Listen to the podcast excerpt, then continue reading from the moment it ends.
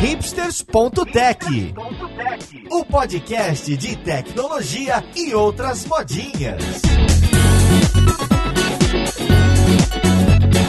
Olá, ouvinte, seja bem-vindo a mais um episódio do Hipsters.tech. Meu nome é Paulo Silveira e o episódio de hoje é muito especial. A gente vai falar do combustível do profissional de tecnologia, que é o café. É isso mesmo, não tem segredo nenhum, não é de Java que a gente vai falar, não tem nenhuma piadinha. A gente vai falar de café mesmo. Como que você pode fazer, quais são as diversas formas de se tomar e todos os segredos de você fazer um café bom e um café ruim. Então vamos lá pro podcast e ver com quem que a gente vai conversar.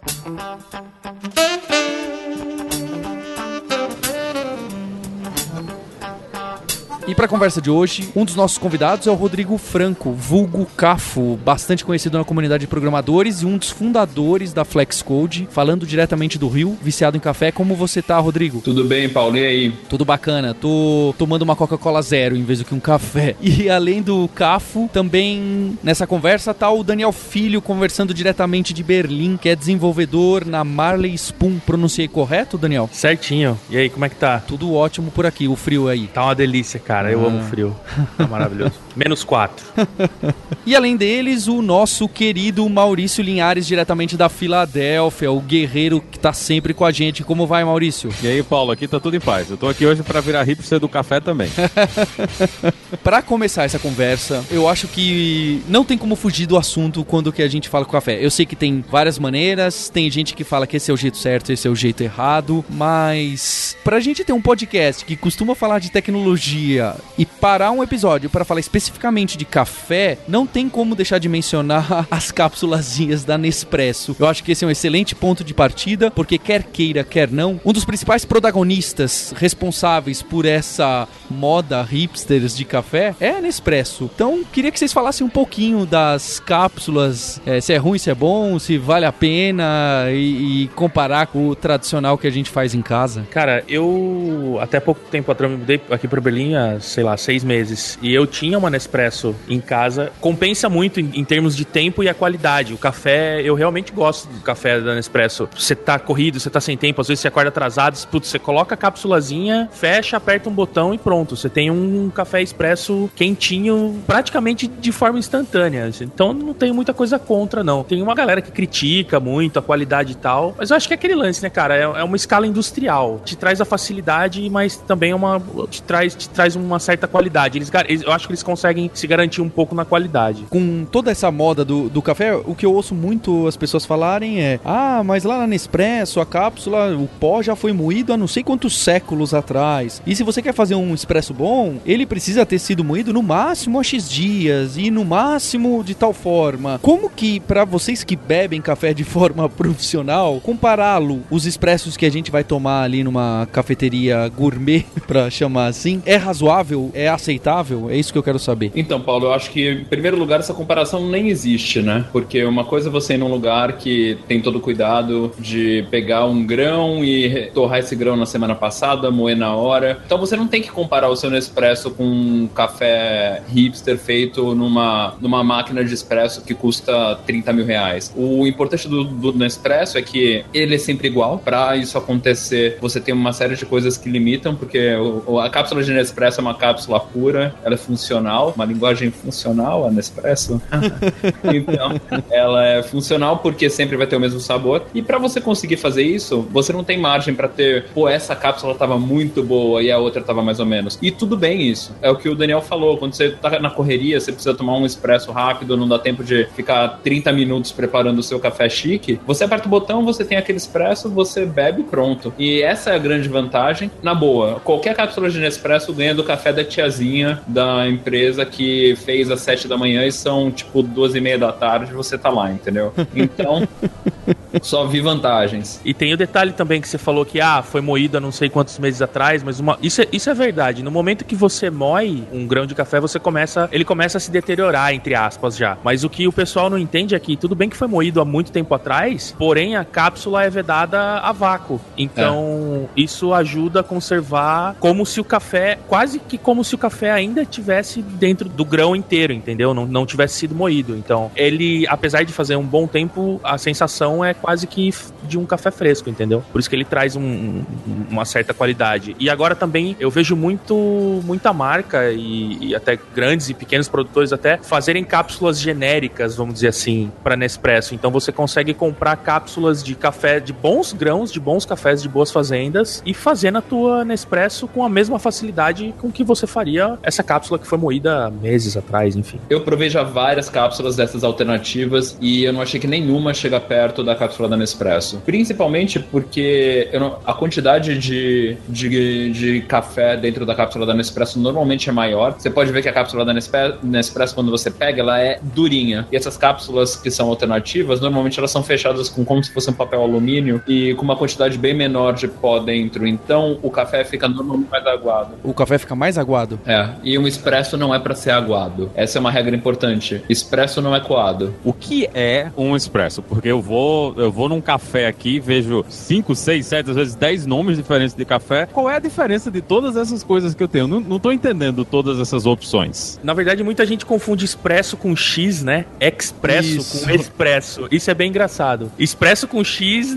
não existe, né? É tipo café rápido, bem dizer. O expresso, o expresso que o pessoal tá acostumado é com S. E existem alguns fatores. Tipo, ah, quando você toma um expresso, um expresso de verdade é uma crema. O que, que, que, é a crema? Você, você tira a crema, que é como se fosse uma. Um, a, a, bem grosso modo, é uma espuma que acaba se tornando um café. O pessoal que bebe cerveja já deve ter visto a Guinness. Quando você serve a Guinness, ela fica toda turva, assim, meio que leitosa, e aí depois ela vai se formando. O café expresso se forma mais ou menos dessa mesma forma no copo. Se você tira um café, um bom café expresso, num copo transparente, você vai ver que cai uma crema e depois o café acaba se formando. Para isso, tem vários fatores. Então, é a maneira e o quão grosso é o grão foi moído, a pressão que uma máquina tem. Mas aí, cara, aí a gente começa, aí a gente começa a entrar no universo do café, entendeu? De só tomar um expressinho ali no, no botequim, que ou um pingado, vamos dizer assim, e, e, e começa a entrar nessas especificidades, né, Cafo? Me ajuda aí no, no expresso. Cara, assim, o, acho que a coisa mais importante é todo mundo sabe quando o expresso tá ruim. E ele tá ruim quando ele parece um café coado. Você pede aquele expresso no, na cafeteria do shopping, vem uma xícara cheia de café. Primeira coisa, o expresso nunca é uma xícara cheia, ele é um pouquinho de café. Você vê que ele não tem nada, é, não, ele não tem nenhuma crema, que seria tipo aquela capinha mais clara que fica em cima do café e ele parece que foi feito no coador de pano da sua avó. Tem alguma coisa errada com aquilo, porque a máquina de espresso não foi feito para fazer esse tipo de café. Exatamente como o Daniel falou, ele foi feito para fazer o, aquela história do puro creme do milho, só que é o puro creme do café, para transformar o café numa nuvem. A pura crema. É. para virar uma nuvenzinha de sabores que viram café. E normalmente e a... não é o que você consegue, né? E aí essa galera que acaba tirando esse café que vem, putz, uma xícara gigantesca e tal, acaba usando muito. E agora aí a gente já entra em outra polêmica que é o açúcar. Eu, particularmente, eu comecei tomando café com açúcar porque eu acabava tomando café normal, que a gente acaba comprando no mercado, coado mesmo. Mas aquele café pede açúcar, porque você. Quando o café é ruim, cara, tem que ter açúcar. É, cara. E, e assim, e, e, tem muita gente que fica. Pessoal que gosta de café, não. Não pode tomar café com açúcar. Cara, eu acho que a pessoa tem que tomar o café da maneira que me agrada. Exato. Se a pessoa quer tomar o café mais animal do mundo e colocar açúcar, cara, se isso faz ela feliz, que faça. Mas a maioria das pessoas que provam um café de procedência e tal, que você uh, oferece ou faz um café em casa e toma, a pessoa fala, ah, tem açúcar, eu falo, experimenta sem. Sim, exatamente. E aí a pessoa toma e fala, cara, não tem, não tem gosto de café. Aí eu falo, não, é. na verdade esse é o gosto de café. É, eu já conheci gente que, assim, eu, eu fiz café várias vezes pra pessoa e, assim, a pessoa falava, eu não gosto do seu café porque ele não tem gosto de café ele não tem gosto de pilão. é. Que bom, né? Mas a pessoa não, não consegue colocar no mesmo, no mesmo gavetinha do cérebro isso, é um café e o pilão também. E tudo bem, se ela curte pilão, ela tem que tomar Ótimo. aquilo que ela acha bom. Exato. Entendeu? É. Queria eu conseguir tomar pilão e achar o melhor café do mundo. Eu ia precisar estar gastando dinheiro com métodos, cafeterias e homens hipsters para vir aqui medir o café para mim no sol, né? eu fiz aquele curso da, da Coffee Lab, que é um, um dos points referência aí do, do Café Gourmet, né, em São Paulo. Indicação do Lucas Maza, que é outro viciado em café.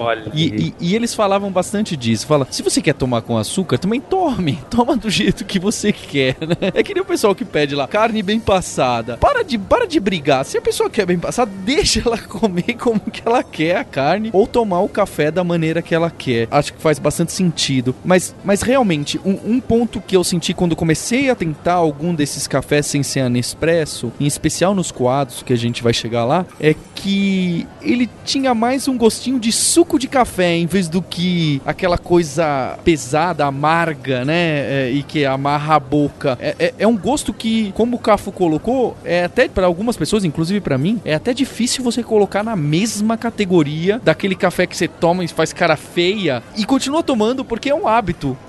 Pelo menos aqui no Brasil é o hábito a gente tomar o café, especialmente sem açúcar, e fazer a cara feia. É.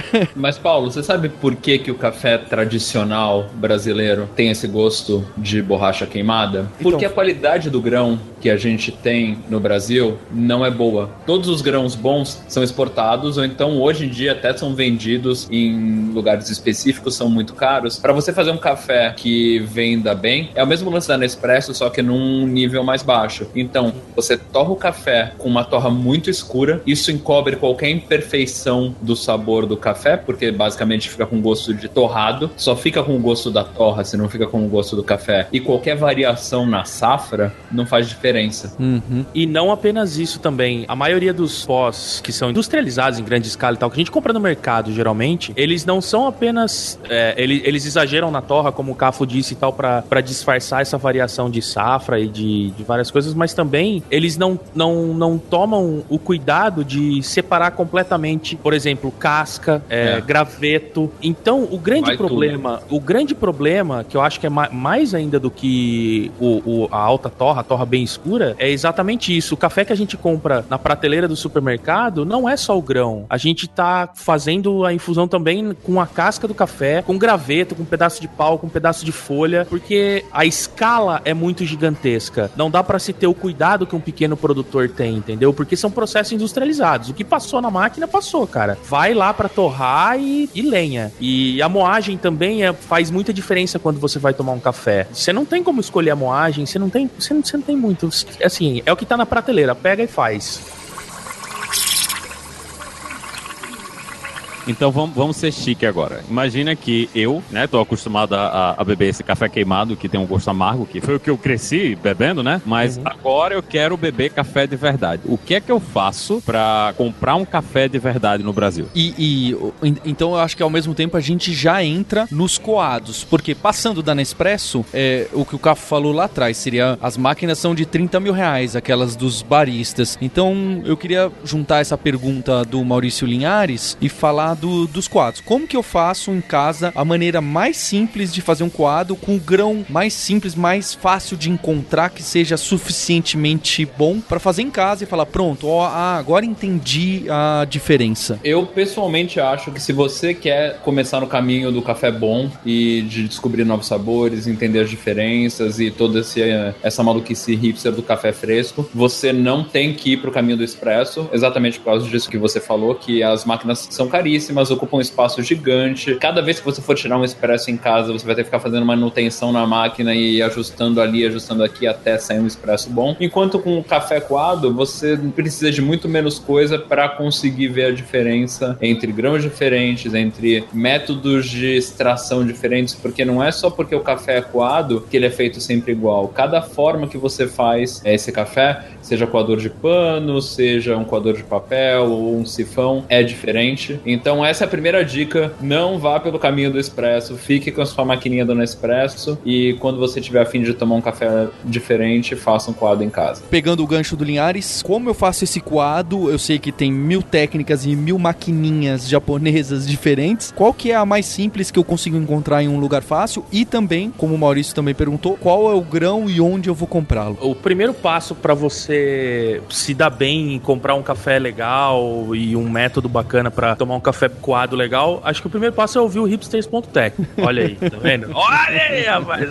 Olha o jabá. Não, brincadeira. Hoje em dia é muito fácil você comprar um bom grão e comprar o equipamento. É, é- é muito fácil o acesso. Tem vários e-commerces, inclusive você falou da Raposeiras, lá eles vendem. Tem muita loja no Brasil, loja online, que independente de onde você mora, você entra, compra e, e- e tem em casa. Eu, eu acho que você pode sim começar comprando um coadorzinho Melita pra você começar a entender entender o perfil de café que você gosta. Então, é, é meio, é meio, é meio. Você começa a se aprofundar, entendeu? Você compra lá o coadorzinho Melita, começa. Primeira coisa que você tem que aprender a fazer no, no coador é, é, quando você vai fazer café no coador, é escaldar o filtro, que pouca gente faz isso. Você tira aquele gosto do papel, da celulose do filtro. Uma vez que você já conseguiu ter ali tua margem inicial, aí você, se você tem a grana, você começa a investir e tal. E nem é tão caro assim para coador, né, Cafo? Tem a Hario aí, que é, é um, dos, um dos métodos japoneses para coado que eu acho que ainda é, é, meu, é um dos meus favoritos, inclusive, se não for meu favorito, talvez. Então, antes da gente chegar na Hario, esse próprio do Melita, eu tô com o, aquele Melitinha, aquele uh, pedaço de plástico marrom ali, e coloquei meu filtro de papel e comprei um grão. A gente tá deixando alguns links aqui na página do Hipsters para algumas lojas, para vocês verem algumas opções. Comprei um desses grãos. Quanto eu coloco lá, escaldei com água quente, eu escaldei ali o filtro para tirar um pouco do gosto do papel. Quanto que eu coloco de café, quanto que eu coloco de água. Eu sei que tem mil opções e que isso varia também de gosto, mas para ser esse primeiro teste que o ouvinte vai fazer hoje quando chegar em casa desse trânsito. Eu acho o método mais fácil e mais simples o 20 e 200. Eu também. 20 gramas de café, bem moído. Assim, aliás, a primeira coisa, antes de comprar, já que você vai querer se dedicar pro café, antes de comprar o coador da Melita, que é bem baratinho e tal, compra um moedor, que eu acho que aí a gente começou, a gente não tem mais aquele lance de ter o café embalado a vácuo e tal. Então, primeiro, acho que é bem bacana ter um moedor e, e descobrir a moagem ideal pro café que você quer tomar. O que, que você acha, cara? Eu acho que dá pra pessoa começar antes de comprar o um moedor. Eu concordo que comprar o um moedor é o próximo passo. É, inclusive, que é um moedor aqui no Brasil não é muito barato. E quando a gente fala moedor, já, já adiantando um pouco antes de voltar pro que o Paulo tava falando, é, não comprem moedor elétrico desses pequenininhos com lâmina. Se você for comprar um moedor em algum momento, compre um manual que você gira na mão mesmo, porque eles são de qualidade maior e eles vão durar muito mais tempo. E eu acho que assim, a primeira coisa que faz o seu café ficar completamente diferente é você moer o grão na hora. Mas ainda voltando um pouco antes, pega o, o seu melitinha, escalda o filtro, coloca 20 gramas de pó. Para quem não sabe, 20 gramas vão ser duas colheres mais ou menos de sopa. Tem gente que tem aqueles scoopzinhos que vem com seja lá o que for, 20, duas daquela e enche 200 gramas de água. Fim. Se você puder, não coloca toda a água de uma vez, vai colocando água aos pouquinhos, entendeu? Vai colocando água aos pouquinhos e vai sentindo o aroma do café se misturando com a água, vai vendo o café saindo. Se quiser fazer um copo transparente, alguma coisa assim. Esse já eu acho que é o começo, é o mínimo para você começar a curtir. Essa água, ela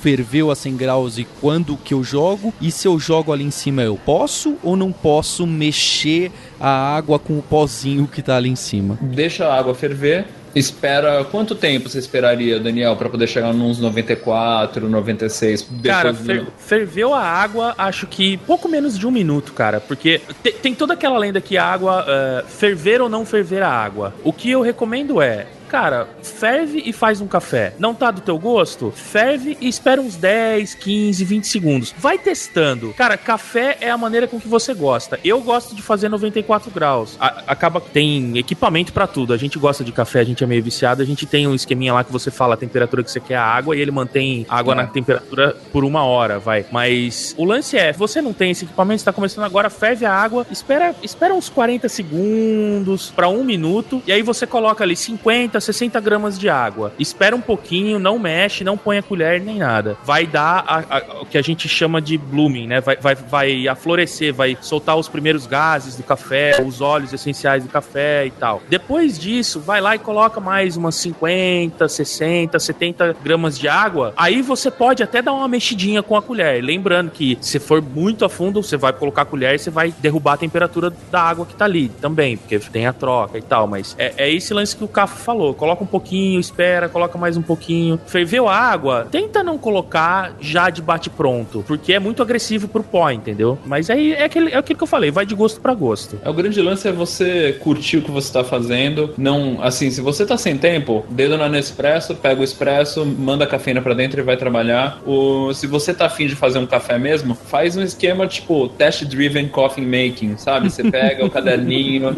aí você fala, hoje eu usei tantas gramas gramas de café, tantas gramas de água, temperatura tal, e escreve tipo umas duas linhas. Ah, acho que ficou com gosto de borracha. Aí amanhã você muda uma coisa.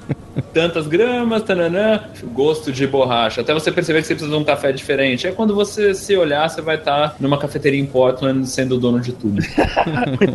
eu fazia esse esquema do caderninho. Eu, eu tinha, putz, mais da metade de um caderninho só das minhas receitinhas que eu tinha feito pro café. Até que eu comprei uma Caia, que é uma balança hiper high-tech, que tem um aplicativo e grava o perfil de quanto tempo você colocou água e quanto de água você colocou. E você coloca o grão e você coloca a moagem. E aí ela acaba que vai guardando, vai até um. Ela vira o caderninho, né? Isso, exatamente. Mas é aquele lance. É. A gente tá, tá no básico e eu vou fazendo a referência para como que a gente acaba fazendo hoje em dia. Mas, cara, o grande lance do café, eu acho que tomar o café acaba sendo secundário. Para mim, o grande lance é toda a ritualística. É. é todo. É todo. Putz, tô programando, tô hiper focado, preciso dar uma descomprimida. Saio, vou fazer um. Eu tenho minha, minha Aeropress lá. Bom, a gente pode falar de Aeropress depois, mas eu vou moer o meu café eu tenho meu moedorzinho no trampo, tenho meu grão no trampo, pego uns 5 minutos, dá aquela descomprimida, volto para programar e de brinde com a descomprimida, eu tenho um baita de um, de um copo de café ali para eu tomar enquanto eu tô programando, entendeu? Então é, eu acho que o grande lance é esse ritual. E os sons e os cheiros e realmente a concentração, eu acho que é, é um negócio legal.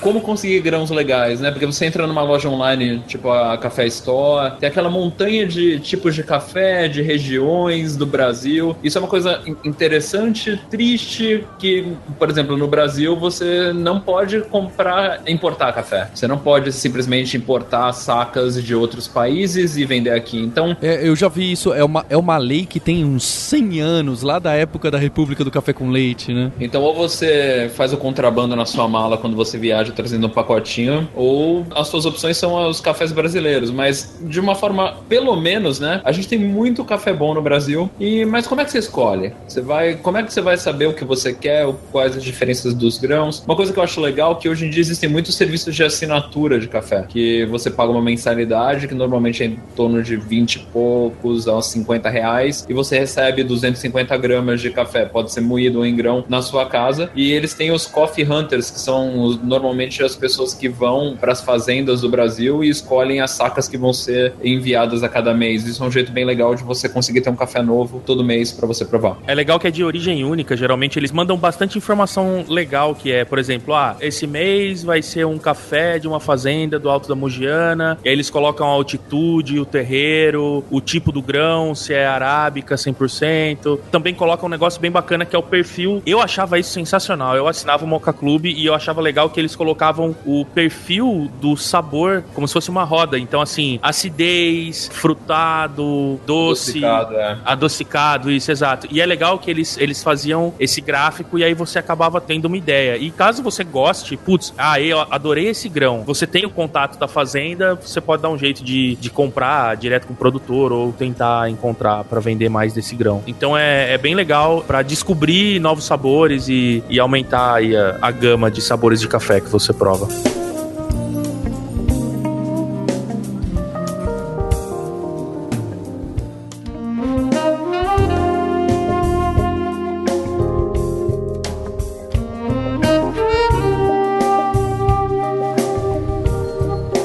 Linhares, você que não é tão ninja em café quanto os dois aqui, queria falar dos outros aparelhos que parecem mecanismos de tortura para fazer café. Qual que é o que você tem? Em casa eu uso o, um Chemex, né? O, o Chemex não é, é, é assim, eu vi quando o Cafo, a gente tem vários amigos que são hipsters do café, né? E eu tava falando em comprar um Nespresso, e eles, não, não faça isso. Você vai renegar os deuses do café, né? Então eu resolvi comprar a Chemex, que é mais ou menos um, é como se fosse uma garrafa, né? De vidro que você tem e, e você compra o filtrozinho que vai na boca dessa garrafa para fazer o café. E assim, o jeito de fazer o café é incrivelmente fácil. Eu tenho uma dessas garrafas elétricas que esquentam a água, né? Então eu, eu coloco a água para esquentar a quantidade de água para o café. Eu coloco o café dentro do filtrozinho na boca da garrafa. Agora vai tocar o El Chan aí.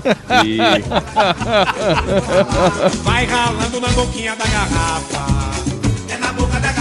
O pior é que tocou. O pior é que tocou. Pois é. E você vai lentamente colocando a água. Pelo, Vai descendo. pelo- vai, vai descendo pelo filtro, vai colocando a. pois é. Cara, para. Eu não vou conseguir mais tomar café direito depois disso daqui. Aí você vai, você vai passando e a água vai levar o café pra, pe- pelo filtro e tudo. E, enfim, né? Foi meio pornográfico isso aí, mas eu gostei do resultado do café. É incrivelmente rápido de fazer e foi muito barato. Não tive que comprar nenhuma, nenhuma máquina especial. Eu tenho, eu tenho um moedor manual também de café. E assim, na maior parte das vezes, a, a minha esposa, quando eu comprei, ela que bebe bem mais café do que eu, eu bebo café só de vez em quando, mas ela bebe muito. Quando eu comprei, ela disse: Ah, isso é muito complicado, devia ter comprado uma máquina de café. Mas hoje ela tá mega feliz com esse setup, né? Ela tá muito satisfeita e sempre faz esse café desse jeito. Como se soletra isso aí? C-H-E-M-E-X. Não é fácil de achar no Brasil, Paulo. É Chemix. Chemex. Chemex. Aqui no Hipsters.tech eu gosto de falar em português, que nem o chamarim é café Chemex. Legal. Não é fácil de achar no Brasil. E não é tão barato assim também, né? Exatamente. É, tô vendo aqui. E pra quem não sabe, a Chemex, no caso, é também um método de filtragem. É igual um você ter, assim, cafo, licença poética, porque eu vou falar agora. É como se fosse uma melita, só que guardadas as devi- devidas proporções. Você Verdade. tem, é o mesmo esquema, é uma garrafinha, é um filtro de papel, é o pó e a água que vai ali. É, O, o método é, é o de filtragem. Bem, Daniel, você matou a minha piada, porque eu ia falar exatamente isso. Eu tô vendo as fotos do Chemex aqui e ele parece um melitão, aquele pedaço de plástico marrom, só que custa 300 reais. É, Na verdade, na verdade, eu não matei a piada, eu salvei a tua vida. Porque se você fala isso sem citar no começo que é uma piada, eu acho que o Cafo se materializa aí do teu lado e te enforca. vamos, vamos- vamos defender então. Então, por que, que você vai gastar esse dinheiro com isso? Qual é a diferença, né? Essa é a verdade. Qual é a diferença de fazer um Melita e um Chemex? As diferenças são pequenas, mas fazem grande diferença no, no resultado final. Se você pegar o seu Melitinho agora, né, ele tá na sua mão, aquela, aquele objeto plástico tão familiar, você vai ver que o buraquinho pelo qual o café sai é minúsculo. Isso, só por si só, o tamanho do buraco do Melita já faz ele ser mil vezes pior do que algo tipo do Chemex. Por quê? Porque você quebra o fluxo. Você quebra o fluxo do café e da água saindo de dentro do, do coador para dentro do seu copo. O Chemex, como ele nem tem um buraco, né? Você coloca o filtro exatamente dentro da garrafa, na boca da garrafa, né, Maurício? Então, o café ele desce direto. Outra coisa, a- quando você pega a densidade do papel do filtro também é diferente. O Chemex, o papel ele é grosso, então o café ele demora mais para descer. Ele é quase como ele é quase como uma mistura de, de, de filtragem com uma, uma prensa francesa no sentido de que você espera um tempo, mas o papel ele filtra tão bem o café que você fica com basicamente um, um chá de café, não no, no mau sentido, porque não é um café aguado, é um, café, é, um, é um sabor diferente porque ele filtra muita impureza. Ele não sobresatura o pó, né, Cafo? Exato. Agora explica é. A saturação é o tempo que o pó passa em contato com a água. Isso faz diferença, inclusive, na quantidade de cafeína que você carrega pro teu café. Tem, tem uma relação, inclusive, que o pessoal fala chafé, né? Ah, café americano o pessoal chama de chafé. É que o café americano, especificamente, é feito assim. Os caras tiram o café e depois colocam água quente. Aí, aí não, não faz tanta diferença. Teoricamente, quanto mais aguado é o café, mas ele passou pelo pó, mais cafeína ele carrega. Porque a cafeína vai junto com a água, né, Cafo? É, Exatamente. É, assim, você sempre tem que fazer um equilíbrio entre quantidade de pó, quantidade de tempo pelo qual o, a água fica em infusão com o pó e a quantidade de água. Baseado nisso, você, se você ficar mudando essas três variáveis e ainda adicionar a variável, por exemplo, da temperatura da água, você consegue fazer vários cafés diferentes com o mesmo pó e a mesma água. E o que acompanha também faz uma baita diferença. Muita gente gosta de tomar café com um bolo, um, um- um- biscoito doce ou coisa parecida. A primeira vez que você toma café com um queijo, um queijo canastra, um queijo meia cura, tua cabeça explode, que você fala assim, cara, como assim? Sabe? É, é, um, é muito louco, cara. É muito louco quando você começa, quando você se toca que o café ativa melhor o teu paladar quando, quando você toma ele com alguma coisa salgada e não com alguma, alguma coisa doce. Eu não tô falando salgado de comer um risole, assim. entendeu? vou, comer um risole, vou, vou pedir um X-Bacon e tomar um café. Mergulhar o risole no Nespresso. Assim, ó. É, tchutchá, sabe? Igual a galera faz com bisnaguinha com manteiga. Aliás, olha, olha aí. Manteiga e café, Cafo. Manteiga e café. Eu, você curte, eu prefiro já com óleo de coco, mas. Não, não, com manteiga e óleo de coco. Nossa, Né? eu, eu não gosto É de café Manteiga de e café é vida. Manteiga É e café é vida. Re- recomendo, recomendo a todas as pessoas que não tentaram ainda. Tô aqui pra provar, eu bebo mais café com manteiga do que café com qualquer outra coisa. Recomendo aí pra quem não tentou ainda. Eu, eu fiz um texto, inclusive, eh, no, no, no Medium, né? Porque já que a gente tá falando de ser hipster e hipster stack e tal, texto só, só é verdade se, se tá no Medium, né, Paulo? Aliás, se tá no Medium já é verdade, você não precisa nem desconfiar. Já é.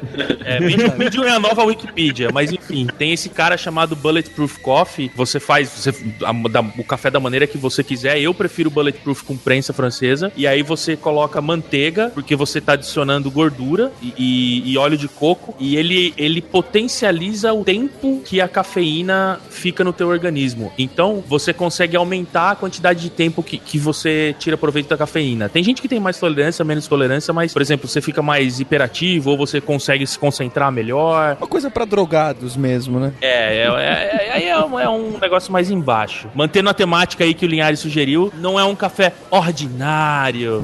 Não, e por favor, usem manteiga de verdade de primeira. Não, não, não peguem manteiga genérica de supermercado e joguem dentro do seu café pensando que vai ficar gostoso. É. Não vai, certo? Não Então, coloque margarina. é, não, margarina não. Não, Não, usem margarina, minha gente. Margarina Não é veneno, usem não usa margarina. pra nada margarina. Margarina é veneno. Esqueçam Margarinas- margarina. Não, você pode usar pra fazer pequenas esculturas, que é uma molécula de diferença do plástico.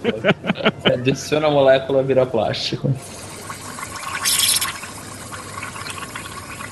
Vocês, assim, estão nerdando aí sobre café. Como foi que vocês começaram isso aí? Quando foi que vocês descobriram que tinha toda essa parada, todas essas opções de café e essas coisas? Como é que vocês começaram isso aí? eu comecei a me interessar mais por essas coisas diferentes por causa de um, um- tinha um programador que eu seguia muito e tal e ainda sigo, é um cara bem fera e esse cara começou a postar umas coisas meio bizarras de café. Eu sempre gostei de café, mas nunca tinha descoberto esse lado. É Cafo, eu não sei se você conhece esse cara.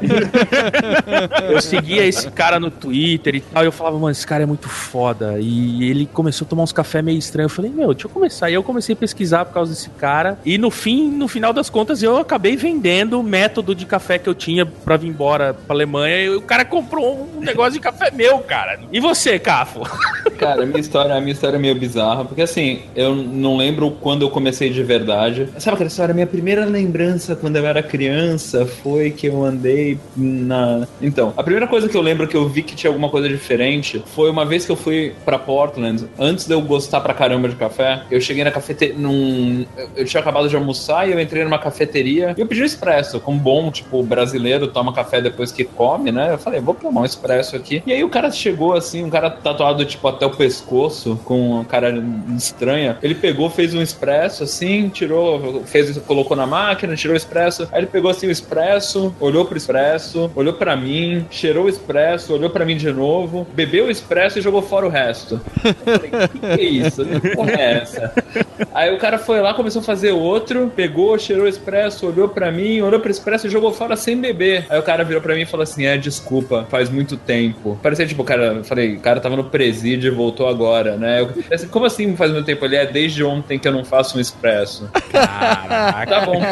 Aí o cara fez o terceiro expresso e me deu. E eu quase não consegui tomar, porque, primeiro, era salgado. Porque a qualidade de um expresso bom, bem tirado, é que ele é praticamente salgado. Ele parece que você tem cristais de sais no meio dele. Ele era curtíssimo. Ele era praticamente só um creme com uma camada de óleo por cima. E tudo isso ele tirou daquela máquina. Eu falei, caramba, como eu faço pra ter isso em casa? E eu comecei a estudar todo esse lance de que pra eu ter uma máquina de expresso daquele tipo em casa, tudo ia estar ferrado. Pesquisando isso, eu acabei caindo no lance dos coados. E foi, daí, foi aí que eu comecei a maluquice. Tem outros dois métodos que aparecem bastante, que eu não sei do que se trata, mas vocês até já falaram no meio da conversa. Um que é esse Aeropress e outro que é a prensa francesa. Queria que vocês explicassem rapidamente o que, que é e o que que- como que resulta a a diferença. Cara, a Aeropress, eu sou bem fã de Aeropress. A Aeropress surgiu de um tiozinho, um senhorzinho de idade aposentado lá. É um cara, um engenheiro. Pra você ter ideia, esse cara fazia frisbee. Vocês sabem o que é frisbee? Inventou o frisbee. Ele inventou o frisbee? É, o cara inventou o frisbee. Ah, eu não sabia que ele tinha inventado. Eu sei que o recorde mundial de arremesso de frisbee é usando um aeróbic, que inclusive eu tenho.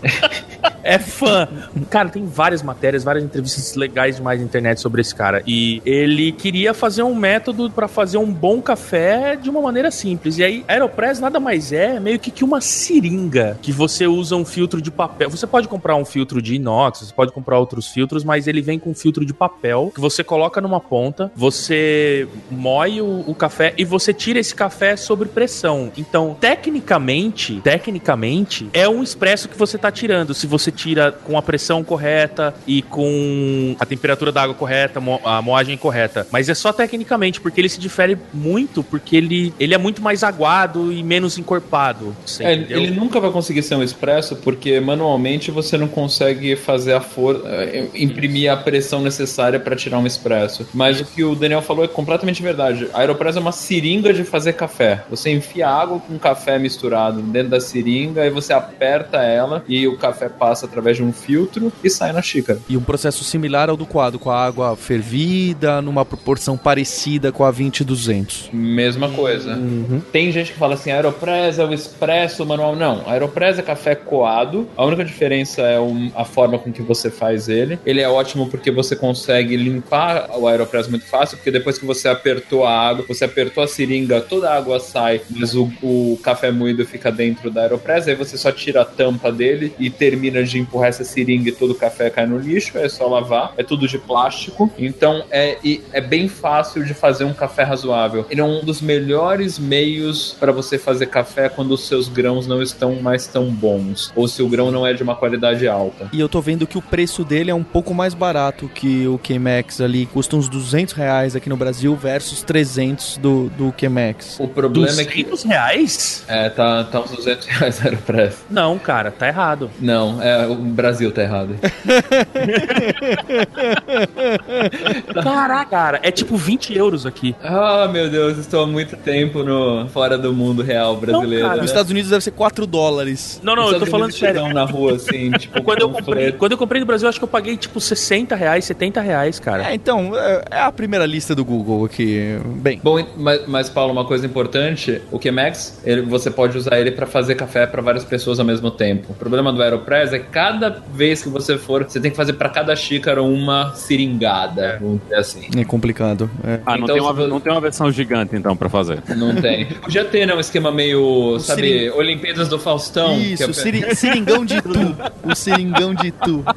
O, o trabalho, uma xícara gigante de um lado, aí aquela seringa gigante, o cara sai do outro lado e fala, pela minha mãe, e vai correndo empurrando, assim, a seringa tem que encher o copo de café, imagina? Eu beberia. Eu acho, eu acho um método legal para se ter no trabalho, por exemplo, pelo, é. pelo fato de ser bem limpo e bem rápido, como o Cafo falou. Você terminou o café, você tem o que eles chamam de coffee puck, que parece um puck de hockey mesmo, e você apertou aquilo, limpou, você passa uma água e depois você pode limpar só quando você for fazer outro. E é. faz inveja. E a francesa, qual é a diferença e o resultado? Manda Quer aí, que eu fale, Daniel? Manda aí, manda aí. Tá, então vamos lá. A prensa francesa, ela é bem diferente de todos os métodos que a gente falou aqui até agora, porque o foco dela é a infusão. Você enche um recipiente, que no caso é a própria prensa, de água com café, espera um tempão para a água misturar com café. Normalmente tem gente que espera 4, 5 minutos e até mais. Quando você está fazendo um quadro na Aeropress, o café não fica tanto tempo misturado com a água. Quando você faz um melitinho ou quando você faz uma, numa Rario V60, é, não fica tanto tempo. Então na prensa você fica lá, deixa a água misturada e aí você aperta. De uma certa forma é parecida com a Aeropress,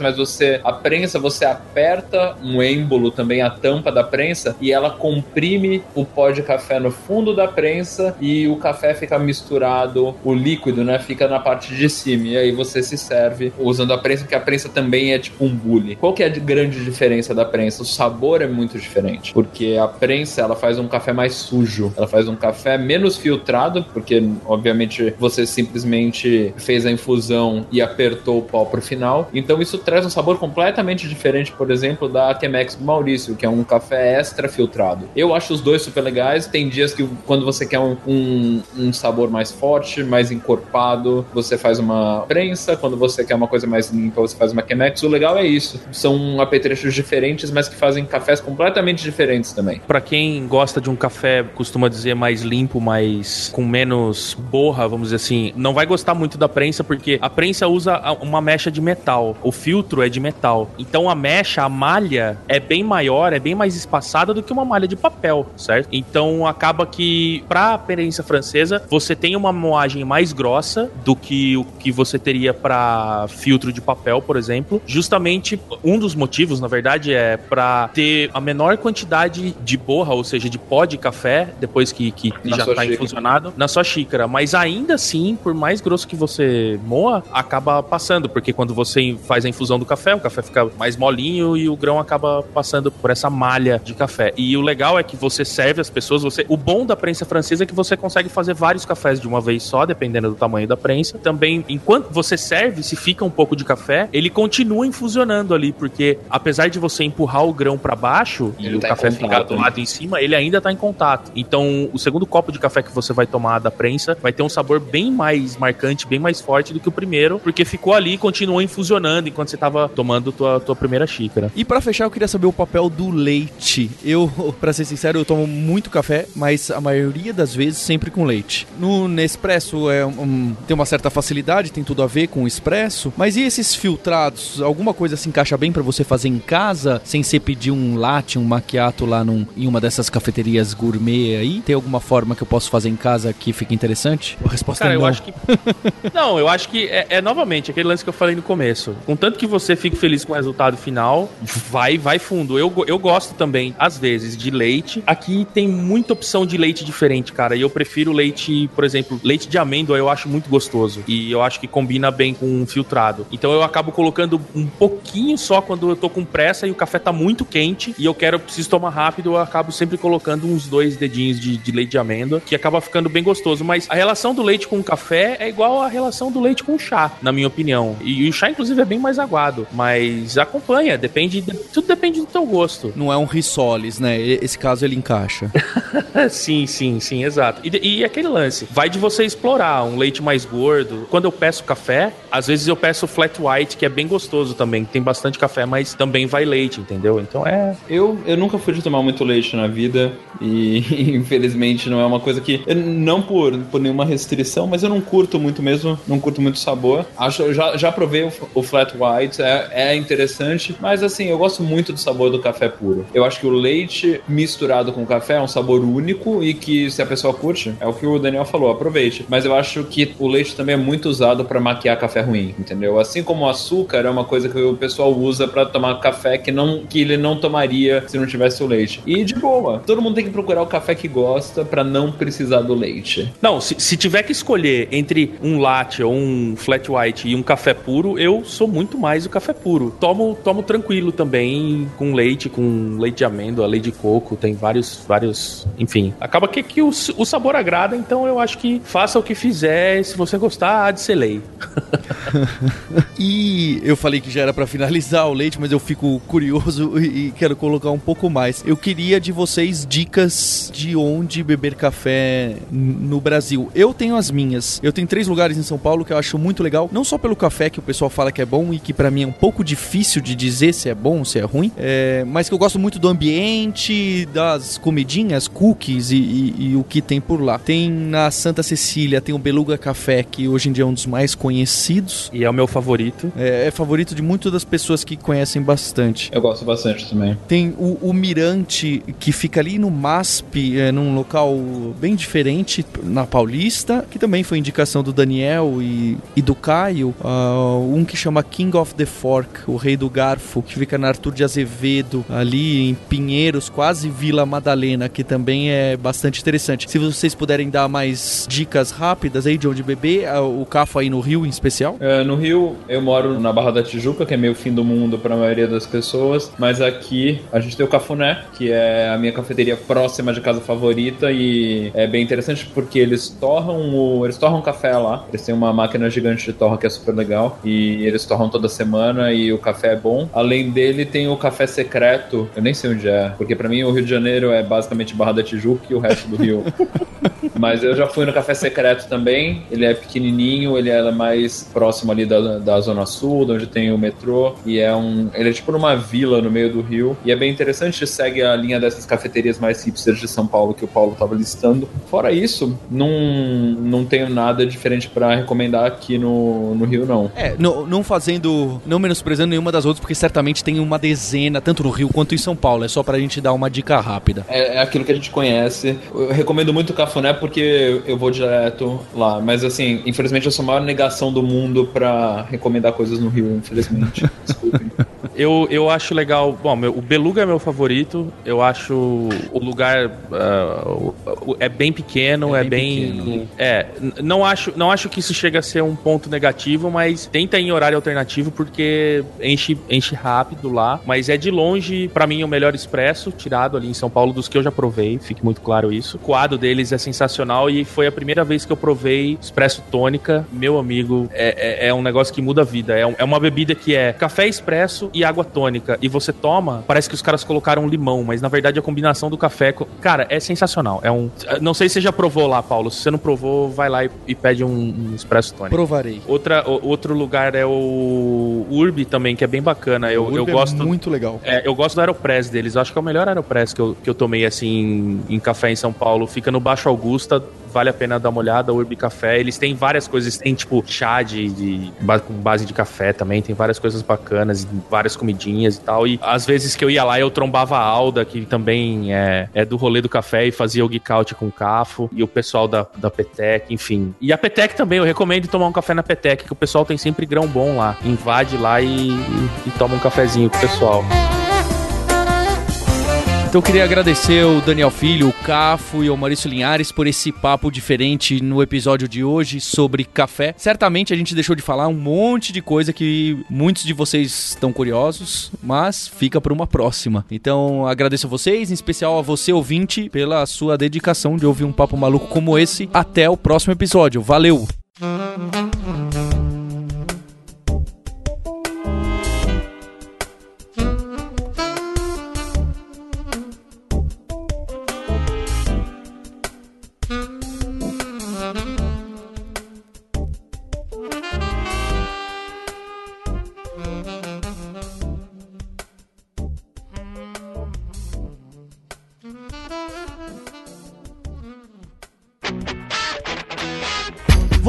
Ouviu o hipsters.tech, produção e oferecimento alura.com.br, cursos online de tecnologia e Kaelon, ensino e inovação. Edição Radiofobia, podcast e multimídia.